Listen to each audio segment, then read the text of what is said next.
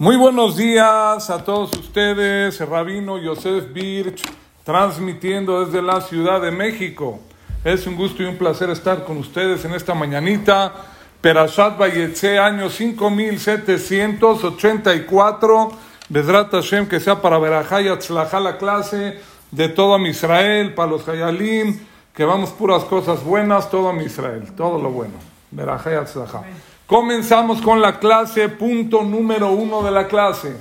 Clase muy bonita, mucha atención el día de hoy, lo que vamos a comentar.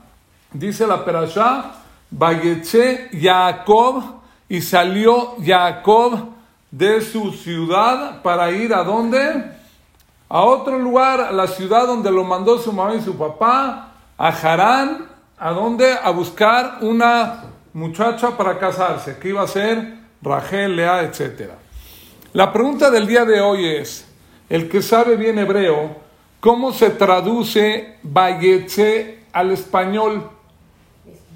Y salió, muy bien. Si alguien los, lo están persiguiendo, a Jacob lo estaban persiguiendo, ¿para qué? Para matarlo. ¿Quién lo quería matar? Esab. Le dijo su mamá y su papá, te quiere matar Esab, escápate de la ciudad porque te va a matar Esab por el tema de las verajot. Entonces, ¿cómo se dice a alguien en hebreo que se escapa?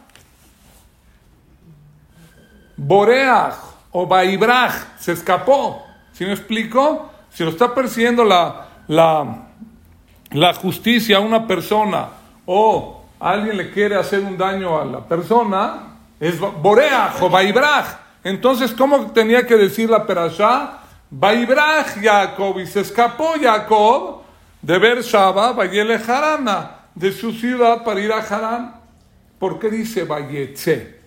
Y salió como si estuviera muy campante y caminando tranquilito. ¿Me expliqué la pregunta? Bien, respuesta. De aquí aprendemos en el punto número uno algo espectacular, algo increíble. Vamos a explicar acá el punto de Ishtadlut. ¿Qué es Ishtadlut? El esfuerzo que una persona requiere hacer en su vida para que le salgan las cosas.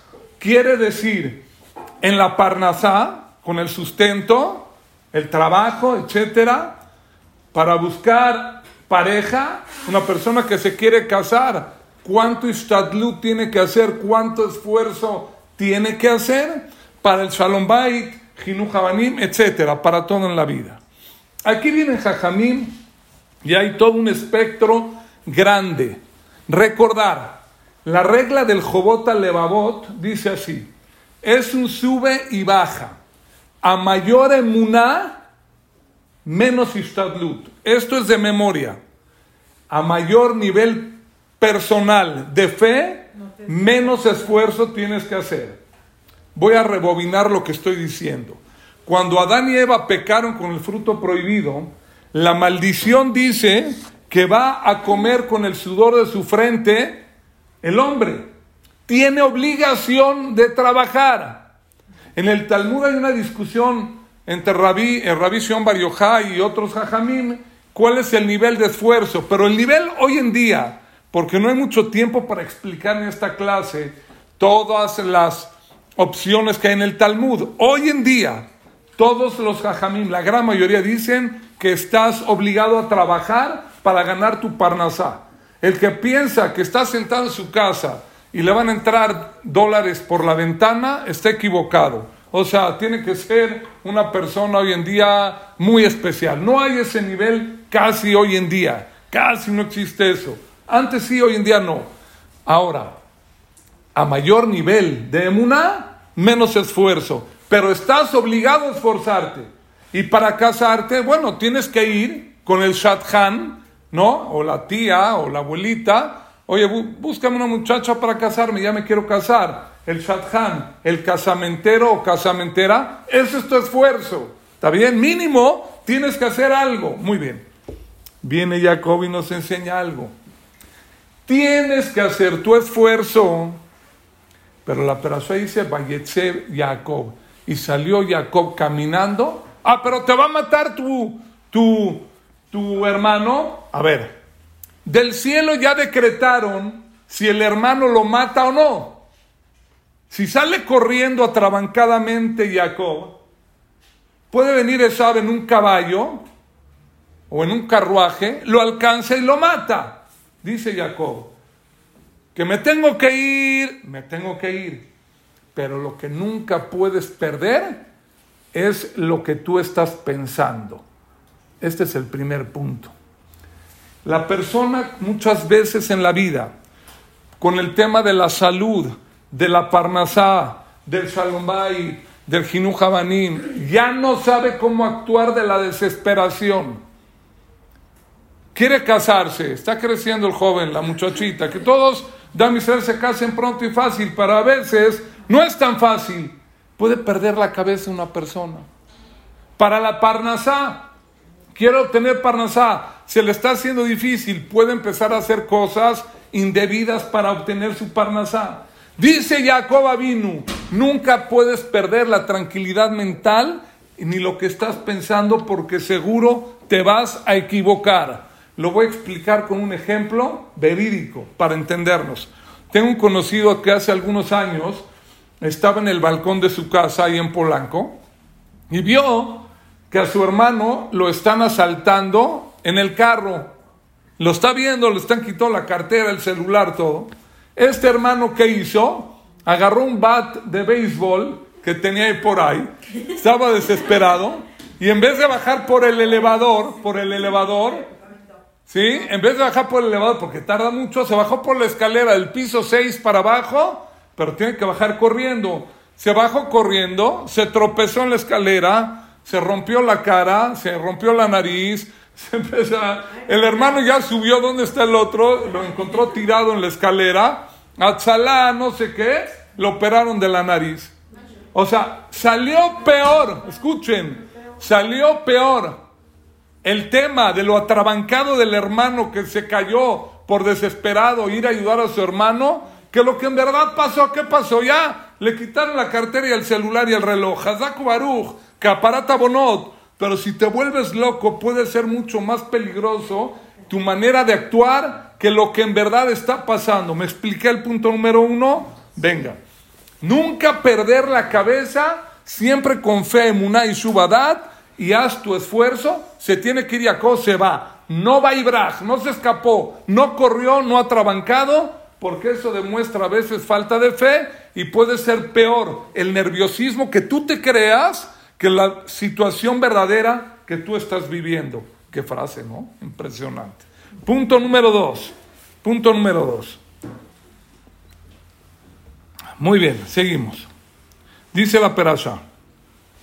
Pereklame Dalet, Pasuk Yud Dalet. Punto número dos. Batome Rachel Elea. Tenina mi duda dame por favor de las mandrágoras de tu hijo. ¿Saben qué son mandrágoras? Sí, ya, ya Las de Harry Potter. Las de Harry Potter, muy bien. Mandrágoras, explico. Hay gente que traduce jazmín. Había una planta, una raíz había una raíz, había una raíz que era bueno hacerla en té y tomarla y eso ayuda, eso ayuda a que la mujer que no puede embarazar tan fácil se pueda embarazar. ¿Dónde dice este secreto? En la Torah, en la Perashá, Pereglamet Dalet Dalet, no podía embarazar Rachel y le dijo a su hermana Lea, dame por favor mandrágoras, así se llaman, es una raíz en forma de hay macho y hembra. Impresionante está la foto. Hay macho y hembra, parece un hombre y una mujer. Así se parece la raíz. Entonces, dicen me escuchen esto, escuchen esto. En verdad, Rachel y Lea no podían tener hijos. No podían. Las dos no podían pero empezó a tener hijos Lea y Rachel no. Dice el Seforno, gran jajam, en este pasuk, dice así, Odía, שבהיות כוונת האימהות רצויה לפני האל יתברך בהשתדלותם, בהכנסת הצרות בעניין הדודאים נשמע תפילתן על זה.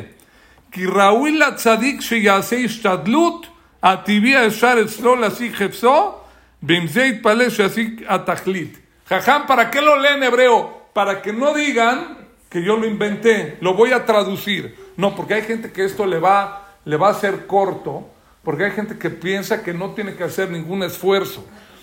El Sforno dice acá, no lo digo yo, ya que las matriarcas eran estériles, ¿qué hicieron? Tomaron a las zarot, a las concubinas, y metieron, ¿qué dijeron a Jacob? Toma la concubina, ¿sí o no?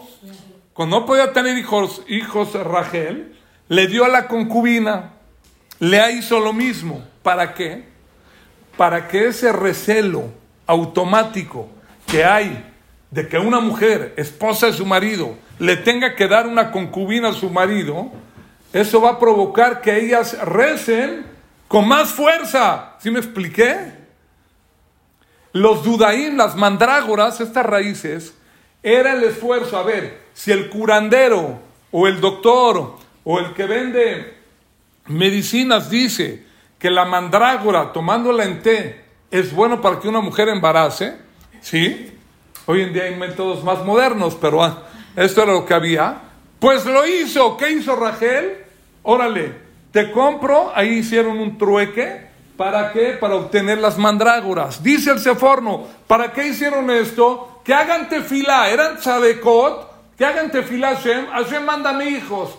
Dice el forno, los tzadikim nos enseñaron a nosotros. Los tzadikim, patriarcas, matriarcas que una persona tiene que hacer el esfuerzo natural, mundano, para que salgan las cosas y junto con eso haces tu tefilá para que Hashem te escuche. Entonces, el mínimo esfuerzo es tomar una mandrágora, hazlo, ahora sí, rézale a Dios que te ayude y Dios te va a ayudar. Haz el tratamiento y Dios te va a ayudar a tefilá. Pero si no haces nada, no es tan fácil que salga. ¿Por qué? Jajá, pero yo quiero con mi puro rezo que se cumplan las cosas.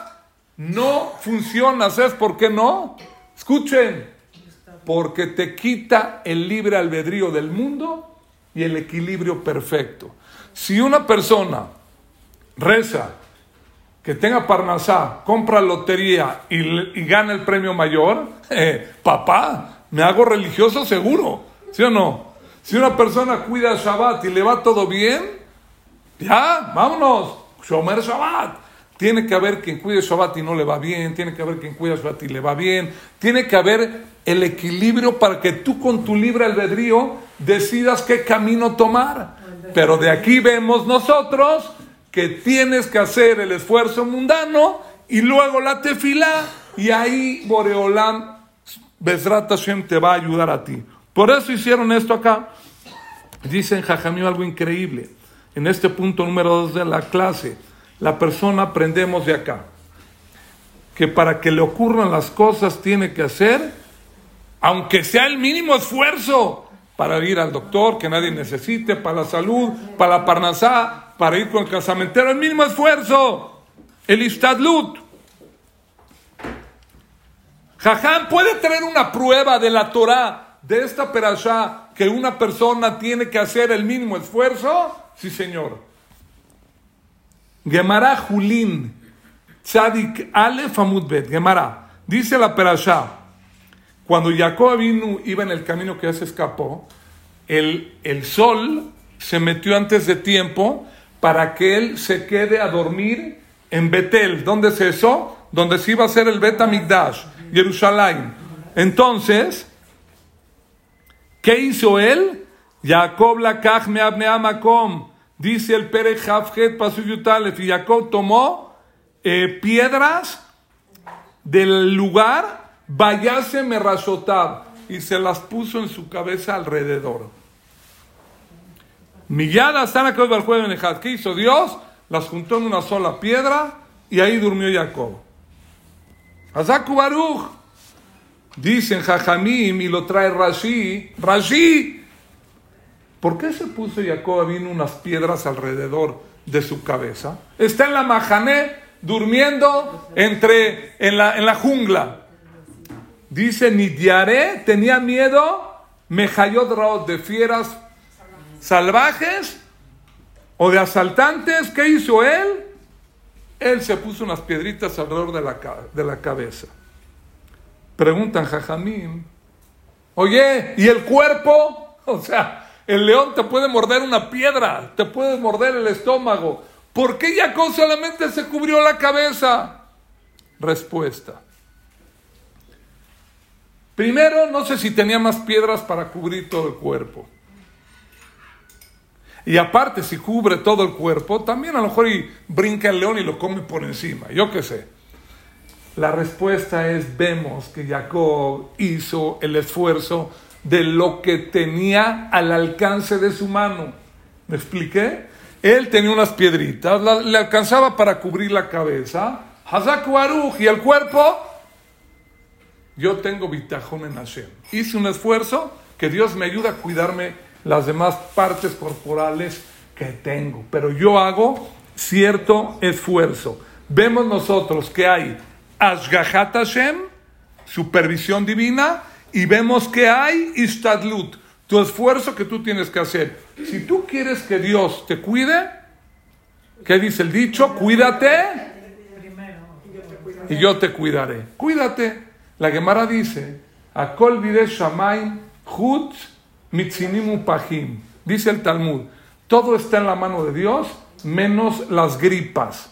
Ahorita viene el invierno aquí en México y en el mundo. No hay problema. Ayer vieron qué frío hacía en la mañana. Ayer estaba helando. Ayer vieron qué frío. Lloviendo en México con frío. Está bien, salte en camiseta. Tú eres muy fresh, muy cool. ¿No? Te grita tu mamá por la ventana, llévate el suéter. No, yo soy, yo soy cool, yo soy muy fresh. Y te sales en camiseta, te va a dar gripa. Te va a dar gripe. O sea, ¿qué, qué, qué quieres? Ponte una, una chama, un suéter y te vas a cuidar. Tienes que hacer tu esfuerzo. Muy bien. No te puedes apoyar. No te puedes tú apoyar a qué? Solamente a que del cielo te cuide, nada más. Tienes que hacer cierto esfuerzo.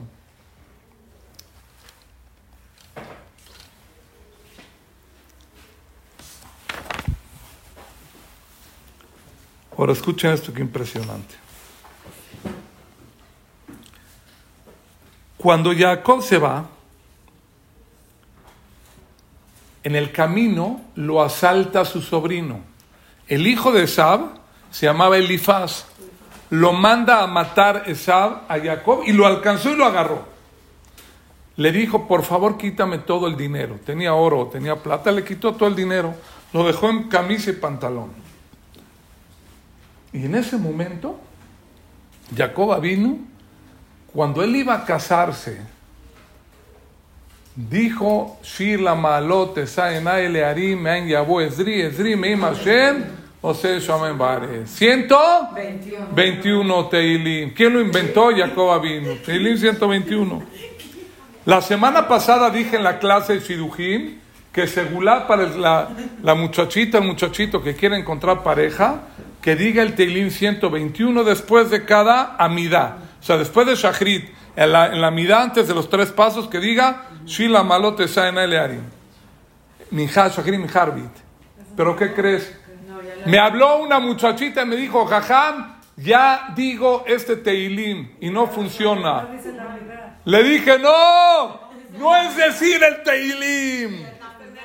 Hay que sentir, Shirla Malote está en él, el Learim. Traducción, levanto mis ojos a las montañas y al cielo y todo. Me hay Esri, ¿de dónde va a venir mi ayuda? Cuando tú te sientes desamparada o desamparado y lo sientes que no tienes quien te ayude, ni tu tío rico, ni, ni tu papá, ni tu nana, no hay quien te ayude.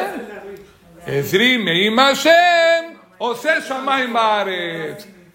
Esri meim Hashem, Dios te puede ayudar. Ose Shamayim Baaretz, que creó el universo de la nada, de la nada te puede crear a ti tu salvación en lo que tú quieras. En Shiduj, en salud, en Berajá, en Parnasá, de la nada. Boreolán es el todopoderoso, no olvidarse. Esto lo inventó quién? Jacob vino. Ahora, escuchen esto. Cuando Jacob vino, estaba en el camino, él llegó sin Parnasá. Se encuentra con Rachel y luego llega con Labán su suegro. Punto número 3 de la clase, punto 3.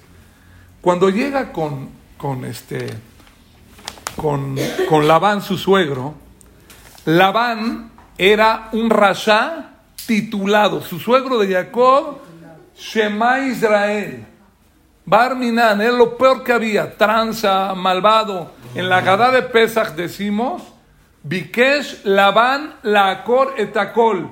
Quiso Labán, quiso Labán romper todo y acabar con todo. Quería matar a Jacob, a sus hijas y a sus hijos. Cuando Jacob se va de su suegro Labán, lo persiguió para matarlo, ¿eh? Lo quería matar a él con sus hijas, con sus nietos, quería acabar con todo. Cuando Jacob se da cuenta, estoy en el punto 3, de que ya está con su suegro y era una persona de peligrosidad, de peligrosidad,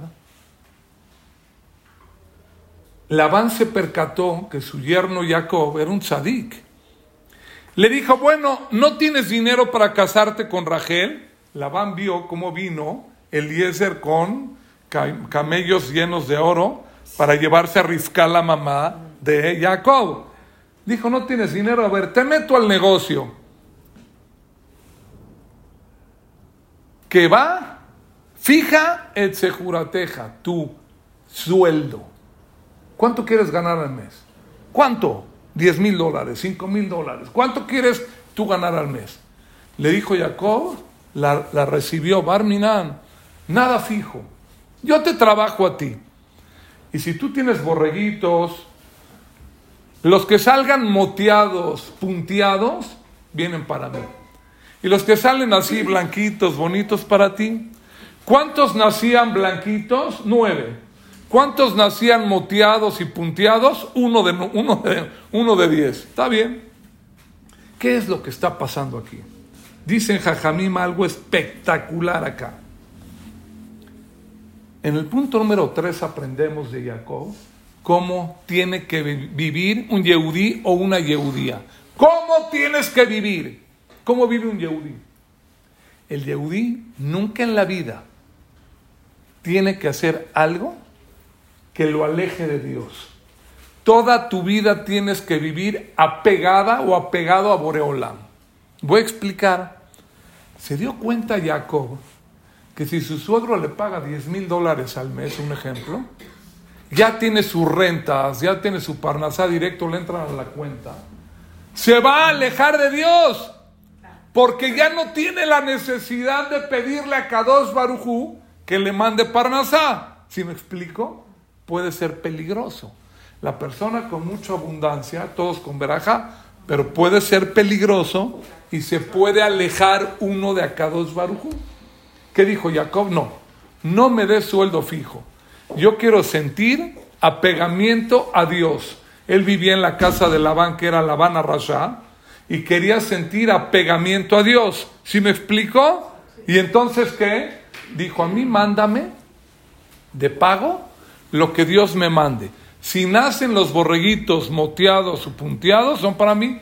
¿Qué empezó a pasar con la emuná que tenía Jacob? Ahora nacían nueve borreguitos moteados y punteados y uno blanco. Se empezó a hacer archimillonario Jacob. Cuando Jacob metió su cabeza en la emuná, en Akados Barujú de que Boreolán dependo de ti, y él hacía su esfuerzo y él hacía tefilá, le empezó a llover verajá y parnasá y dinero y sustento de Jacob a manos llenas. A veces a una persona no le va en la vida porque piensa en su cabeza que depende de su sueldo, de su patrón, de su renta fija.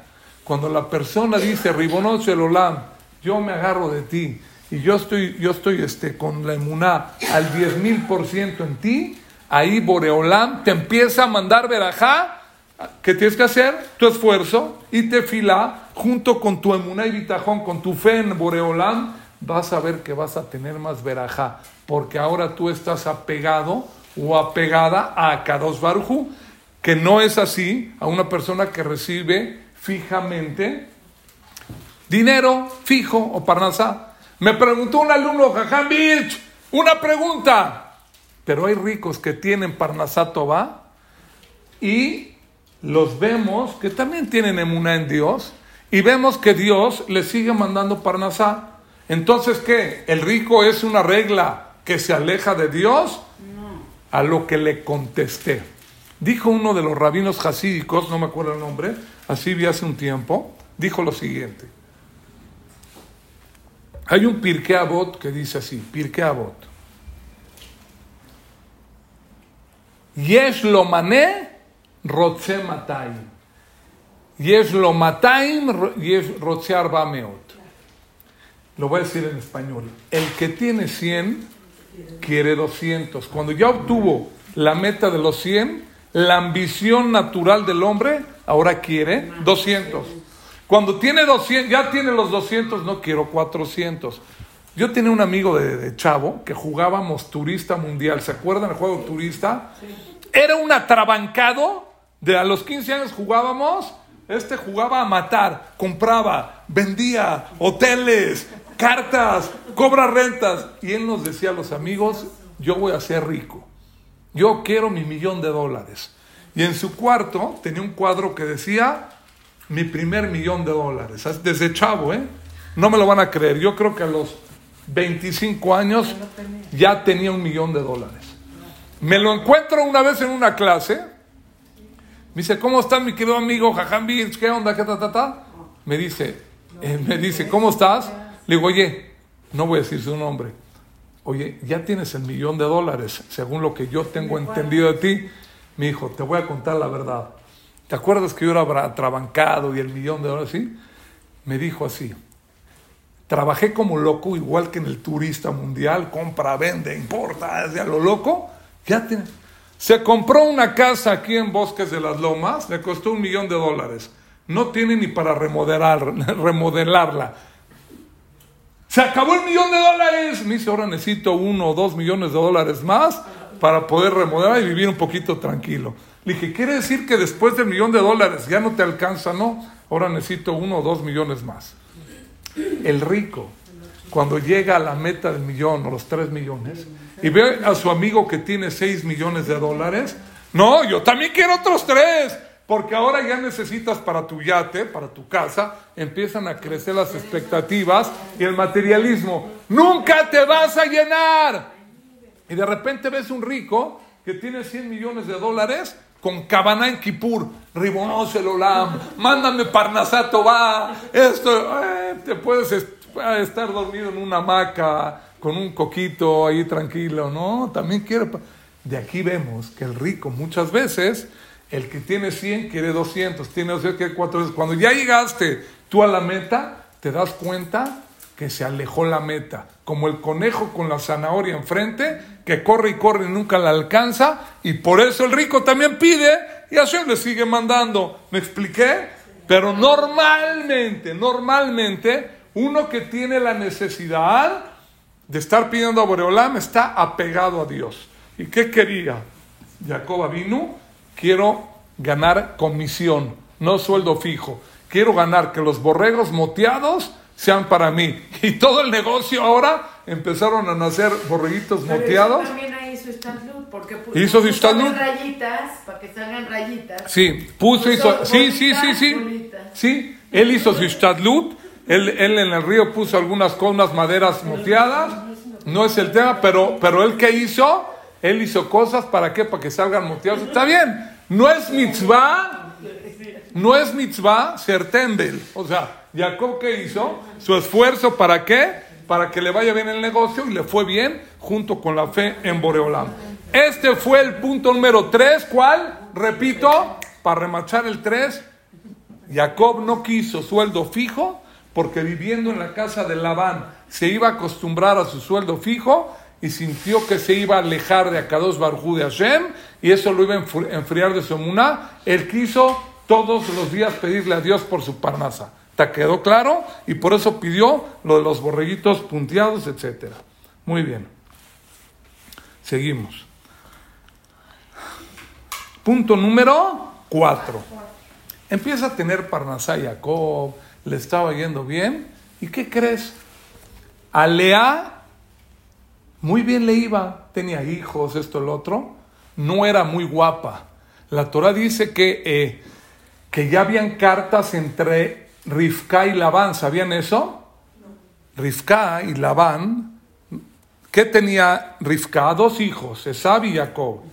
Y Labán tenía dos hijas, Rachel y Lea. Quedaron la grande para el grande, la chica para el chico. Entonces se va a casar Esab con Lea y Jacob con Rachel. Ya habían cartas de compromiso. Cuando llega Jacob, ve a Lea, que era la grande, y no le gustó, tenía Enaim Rakot, no tenía de tanto llorar por su suerte, las pestañas se le cayeron. Y Lea lloraba por Barminá, como con esa Rashal, Sadik es Jacob. Por la fuerza de su tefilá, también se casó con Jacob. Lea y Rachel. Ahora, le empezó a ir bien a quién? A Lea. A ver, Jajam, ¿qué quiere usted decir en el punto número 4? El punto número 4, vamos a demostrar el día de hoy que el que en la vida la pasa un poquito dura, que no la pase dura, todos la pasen bien, está más apegado a Shem y al final de la historia le va a ir bien si tiene fe, si tiene tefilá, si tiene istadlut, le va a ir bien, le va a ir bien. ¿Y qué crees? Dios está con esa persona que la está pasando difícil. Dios está con esa persona que la está pasando difícil. Ahorita la voy a demostrar. Cuando empieza a tener un hijo, lea otro hijo, otro hijo, se desespera Rachel. Rachel y Menú era guapísima, era la amada, la querida por Jacob. Jacob cuando la vio, a la primera se enamoró, era muy bella, era tzadeke. Él, ya, yo quiero a Rachel. Al final se la cambiaron a la novia. Por eso el minague es que aquí Shamis y los que se casan acá, le pone el velo a la novia en el pasillo y cuando está en la jupá le quita el velo, porque a lo mejor el suegro te la cambia en el pasillo por la hermana o la prima, ¿sí o no? Yo conozco un señor de Jalab que vino, que vino, le mandaron una foto de una, verídico, ¿eh? Le mandaron una foto de una, Shiduch, hace 80 años, no sé, cuando venían en barcos, verídico. Le mandaron la foto de una, de Jalab, que si se la mandaban para que se case con este joven aquí en México, dijo, sí, me gustó.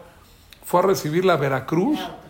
Era otra, era otra, era otra. Le mandaron la foto de una que así le gustó. Bueno, dijo, bueno, esta no se ve tan guapa, pero ya me aviento, ya. Ya tienen hijos, nietos, bisnietos. Se la cambiaron, eso es en el barco. Pero en el Betacneset le tapa al novio con el velo y en la, en la te va arriba, le quita el velo. ¿Para qué le quita el velo? Ya la viste, para que no se vaya a cambiar el suegro en el camino, antes de poner el anillo, que vean que era ella. ¿Por qué? Por Rachel y Lea, esta que se lo, se, ahí se lo chamaquearon, le cambiaron a la novia. Pero bueno, la querida era Lea, era Rachel. Escuchen esto. Perek Lamet Pasuk de la Perasha. Se le acerca Rachel, toda pobrecita, golpeada, no tiene hijos, no le va bien. Lea, que no era la querida, era la odiada. Kisenuai, así se la Torah, era la odiada. Jacob la odiaba. Se la cambiaron. ¿Quién quiere una esposa que se la cambiaron?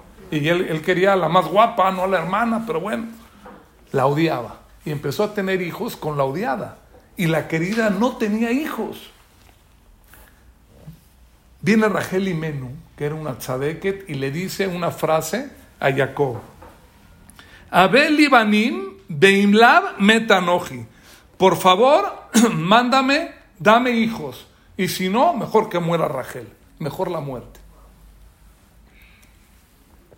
Dice el Pasuk, Baijar Af Jacob. Se enfureció Jacob de Rachel con Rachel. Bayomer y le dijo a Rachel, atájate lo kimani, anojí, ¿que acaso yo soy Dios para darte hijos? Yo decido si tienes hijos o no. Ayer mi menami baten que de ti te cerró el vientre y no, no pudiste tener hijos. La pregunta del día de hoy es la siguiente.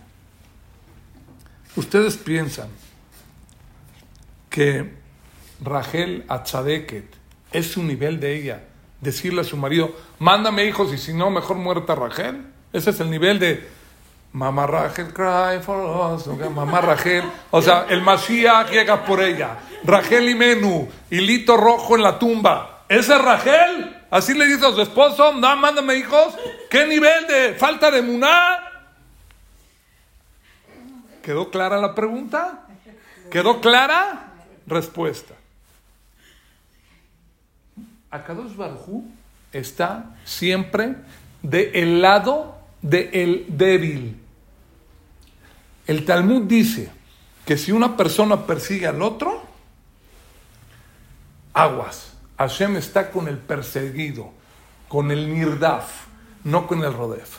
En mi libro La Perashá por puntos, no me acuerdo ahorita en qué tomo, pero si ustedes se fijan, yo escribí una idea ya hace algunos años, están los libros, que le dijo Hashem a, a, a Moshe, ahí traigo las fuentes, no le hables a Paró duro, porque si le das con todo a Paró, él va a ser el perseguido y puede ser que no puedas en contra de Paró. Háblale con caboda. ¿Escucharon esto? Dios está con él perseguido, con el débil, con el golpeado, Aunque sea malo. aunque sea malo. Ahorita Israel está persiguiendo a Hamas. Sí, pero eso es otra regla de la Torah. El que viene a matarte, adelántate y mátalo. Eso es por supervivencia. No atacaste tú por deporte. No. Otra vez. No. Por eso, no, pero no es por deporte, es porque te estás Por defensa propia. La pregunta es, Rachel, ¿cómo le dices a Jacob que mejor que se muera si no le da hijos Jacob? Respuesta. Agárrense la silla. Rachel vio que la odiada era Lea. Como era la odiada, Dios estaba con ella, le empezó a mandar hijos a ella, y la querida Rachel no le manda hijos. ¿Qué dijo Rachel? Tengo que hacer que ahora se enoje Jacob con ella para que ella también sea odiada y Hashem esté de su bando y le va a mandar hijos. ¿Qué hizo Rachel? Ah, mándame hijos Jacob, si no, mejor muerta, no sé qué. ¿Qué dice el Pasuk? Lamed, Pasuk Aleph.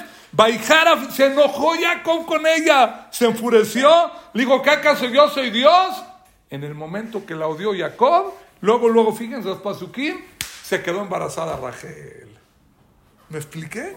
Se quedó embarazada Rachel y tuvo a Yosef. Impresionante. Im- ¿Sí no está impresionante? Impresionante. Dicen Jajamim, de aquí vemos nosotros, algo increíble, algo increíble. No pienses que porque en la vida ahorita está oscura la cosa, te va a ir mal. No, al revés. Boreolam está contigo. Boreolam, Hashem está contigo pegadito, pegadito. Vamos a hablar más profundo de esto. Punto número 5 de la clase. Viene la Torah y nos dice algo espectacular. Escuchen. Escuchen esto. Punto número 5. Pere Havhet Pasuk Yut. Eh, y salió Jacob de Bereshaba y se fue a Jarana. Y de repente se hizo de noche y se queda a dormir ahí en Betel. Y empieza el famoso sueño de la escalera Mutzabar Tzaberosho Magia Shamaima. Una escalera en el piso, la punta en el cielo. Beine malaje Elohim olim beyoredim bo. Y vio ángeles de Dios.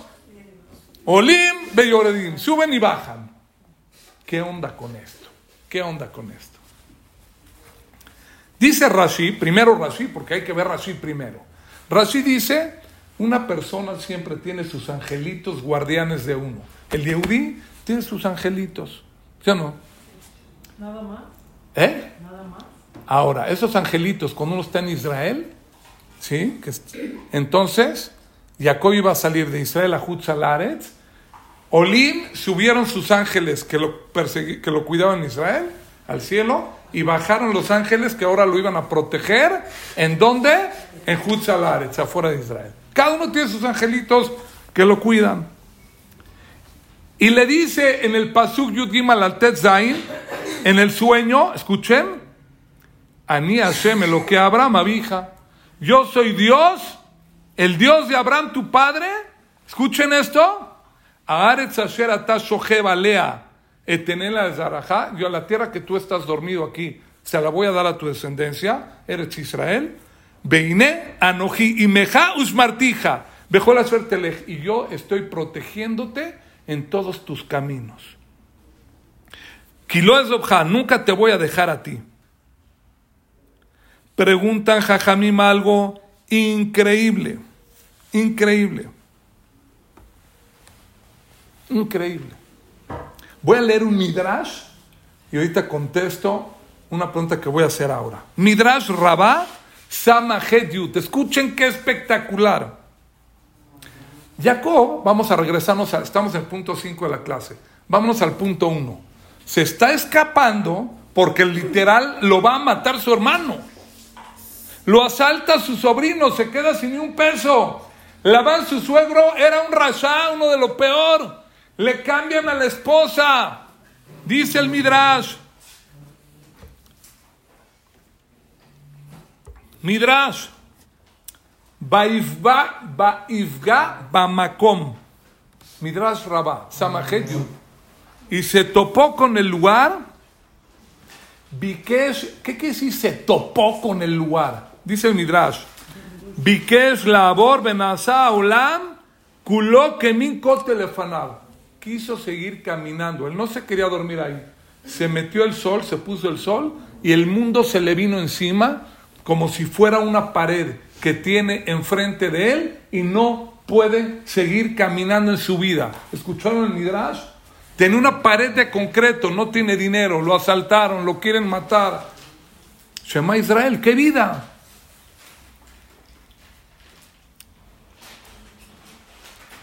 Meain Dijo Jacob, ¿de dónde va a venir mi salvación? Está la cosa negra. No solamente negra la cosa, sino que en el camino que va, se metió el sol y tan mal le está yendo a Jacob que hasta el día se le hizo de noche. Se metió el sol antes de tiempo y se tuvo que quedar a dormir ahí, ¿no?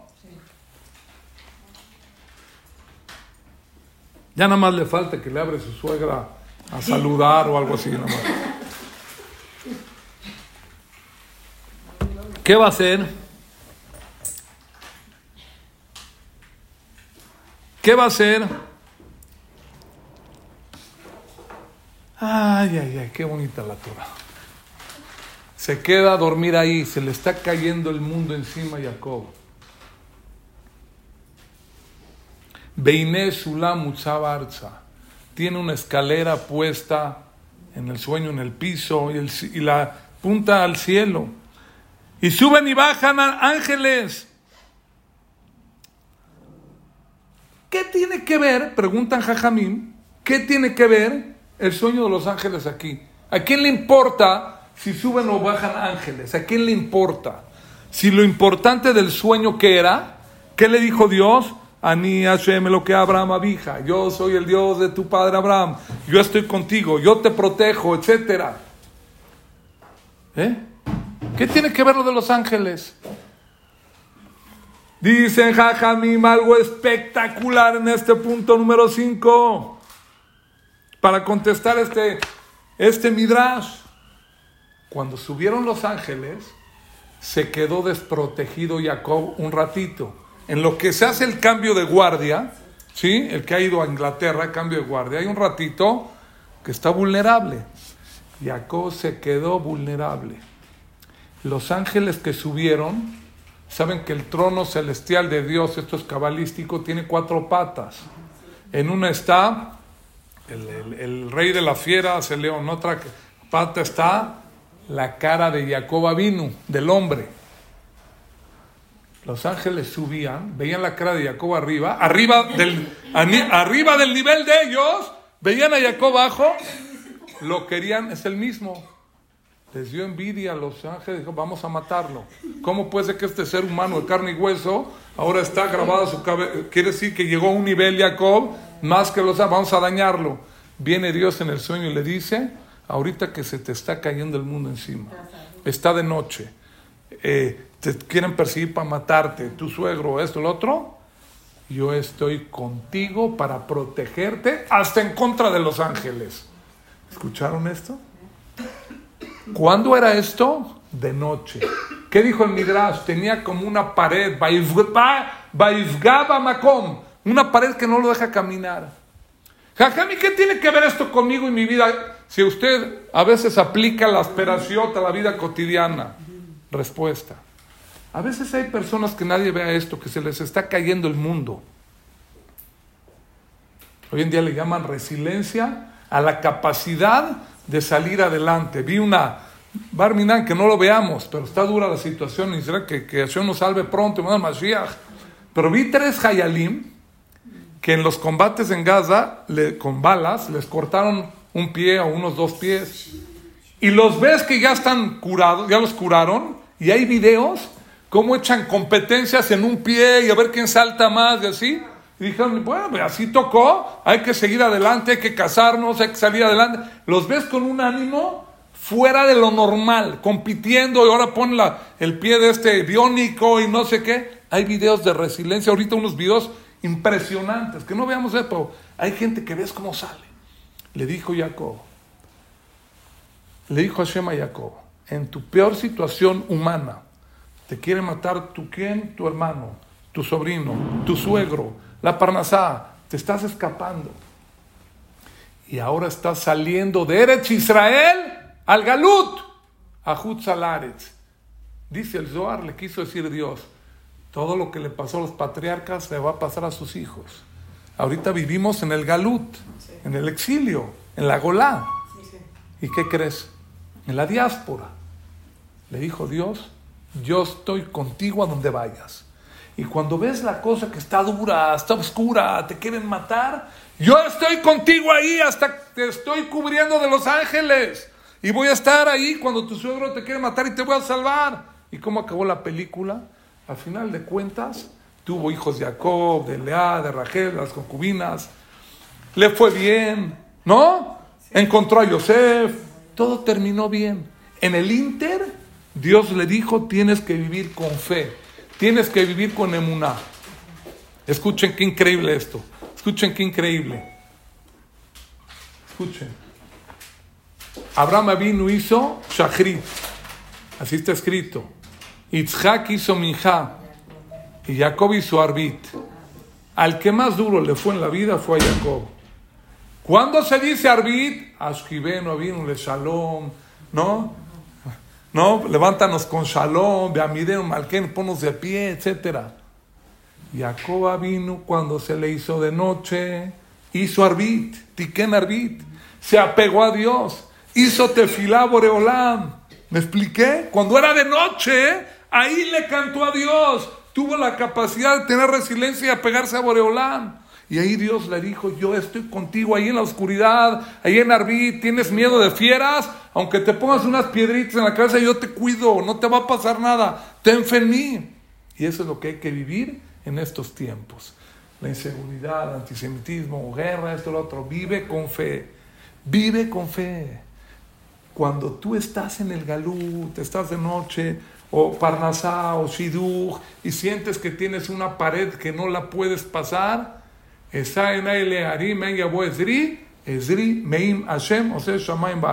Cuando decimos este Teilín 121? En Arbit. ¿Por qué? Porque Jacob lo inventó. En Arbit se dice el 121. está puesto en Arbit. ¿Me expliqué o no? Esto es la llave maestra de la vida. Así tiene que vivir una persona en situaciones difíciles que nadie tenga ahí, que sepas tú que Dios está pegadito, pegadito a ti, no te va a dejar nunca en la vida, igual que Jacob vino, no lo dejó. No tenía dinero para casar. Jacán, ¿cómo me voy a casar? Está dura la situación, no hay pal dote, pal no dote. Tenía miedo Jacob. le hizo tefila. Esrime y tú de la nada puedes ayudarme a casar. Dijo Dios, por tu fuerza de emuná, no te voy a casar con una ni con dos, ni con tres, con cuatro esposas, sin dote. Sin dote, sin dote, con cuatro se casó. ¿Y de dónde las voy a mantener? No hay pal chivo. empezaron a nacer todos los borregos moteados, hizo archimillonario. Dios le mandó verajá, se empezó a solucionar todo. Todo se empezó. ¿De dónde? A ver, no hay de dónde. Señor, Dios creó el mundo. Ose Shamay Bares. El mismo Dios que creó el cielo y el universo de la nada, de la nada, te puede ayudar a ti, aunque no veas ni por dónde. Ah, pero está muy oscuro, está de noche. Ponte a rezar. ¿Qué hizo Jacob Avinu? Arbit. Ten tu fe. Apégate a Boreolam y Dios te va a cuidar, Dios te va a proteger. No va a dejar que te pase absolutamente nada malo. Dios te está protegiendo. Ya estamos on time. Recordar. Una palabra más, ya cinco puntos hoy. Cuando llegó Jacob vino antes de ver a Rachel, ¿sí? Punto número seis, ya, un minuto para que sean seis. Punto número seis, no es que esté que separarlo. Punto seis. Cuando llega Jacob, llegó al pozo. Quiere decir que ahí, como él recibió de quien, de Eliezer, que fue al pozo y encontró a su mamá Rifka, dijo, el lugar donde van las muchachas es el pozo. Hoy en día es el antro, no sé qué, o qué pero era el pozo, ahí fue, ahí en el pozo de agua. Llegó y había unos pastores ahí, que esos pastores estaban ahí descansando. Y dicen, ¿y ustedes qué onda? Dice el Pere Haftet Pasuk del Betaliut.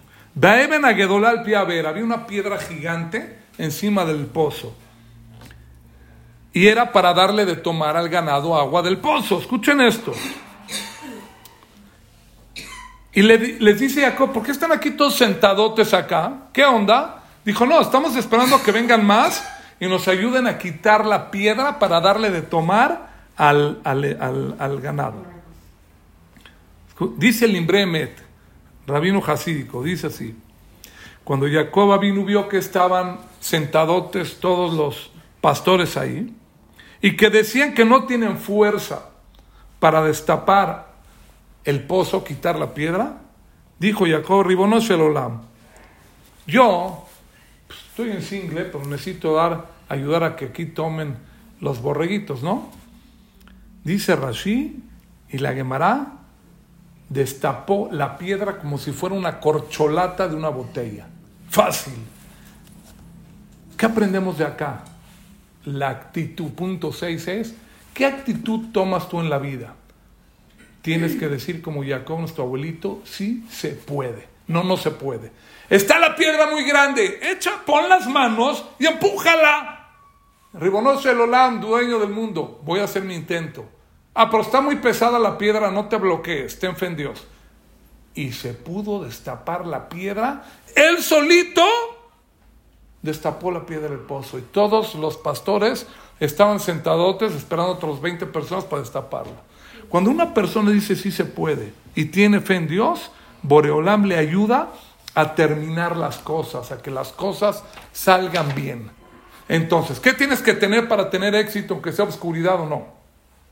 Tienes que echarle ganas, tienes que decir sí se puede, y Jacob pudo destapar la piedra por la fe que tenía en Dios. Número dos, ¿qué más tienes que hacer? Buena actitud.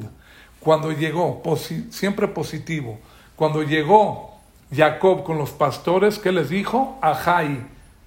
Preguntan a Jajamín, ¿qué eran sus hermanos? ¿Qué es Ajay, hermanos? No, siempre con buena actitud.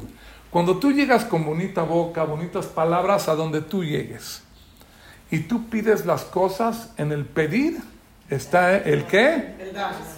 El dar o el recibir. Cuando una persona tiene fe, echado para adelante, sí se puede, y dices, ajay, hermanos míos, vas a ver que todos te van a ayudar para llegar al propósito. Si lo haces de mala gana, mala vibra, eso no, no. Ajay, ah, no son tus hermanos, no. My friends. My friends. Pero cuando, como dice Eti, cuando tú pides my friends de corazón con el otro, vas a ver cómo la gente Sí responde. La gente responde y por eso le salían las cosas a Jacob y por eso fue una persona de éxito. Cuando una persona, no, es que yo a mi esposa no me friend nada, a mí me tiene que hacer de comer mi carne asada, pues es su obligación. Es su obligación, vas a comer carbón, hermano. Si tú pides, oye mi reina, un filete miñón. Ahora sí, ¿qué va a decir esta? No, eh, venga, va a, va a salir el asadito bien, todo va a salir bien. ¿No? Seguro. A veces hay una costumbre, se ve a unos novios, hay gente muy árabe que dice que el novio tiene que pisar a la novia en la jupá, ¿no? sí, no. Una vez vi a uno y yo por adentro digo, no, papá, te van a pisar 200 veces, espérate que llegues a tu casa, te va a pisar la novia 200 veces por esa que hiciste. Cuando una persona hace las cosas bien, pide las cosas bien, con amabilidad y amor, y dices, eh, ajay, aunque no son tus hermanos, te van a hacer como tus hermanos y vas a salir adelante.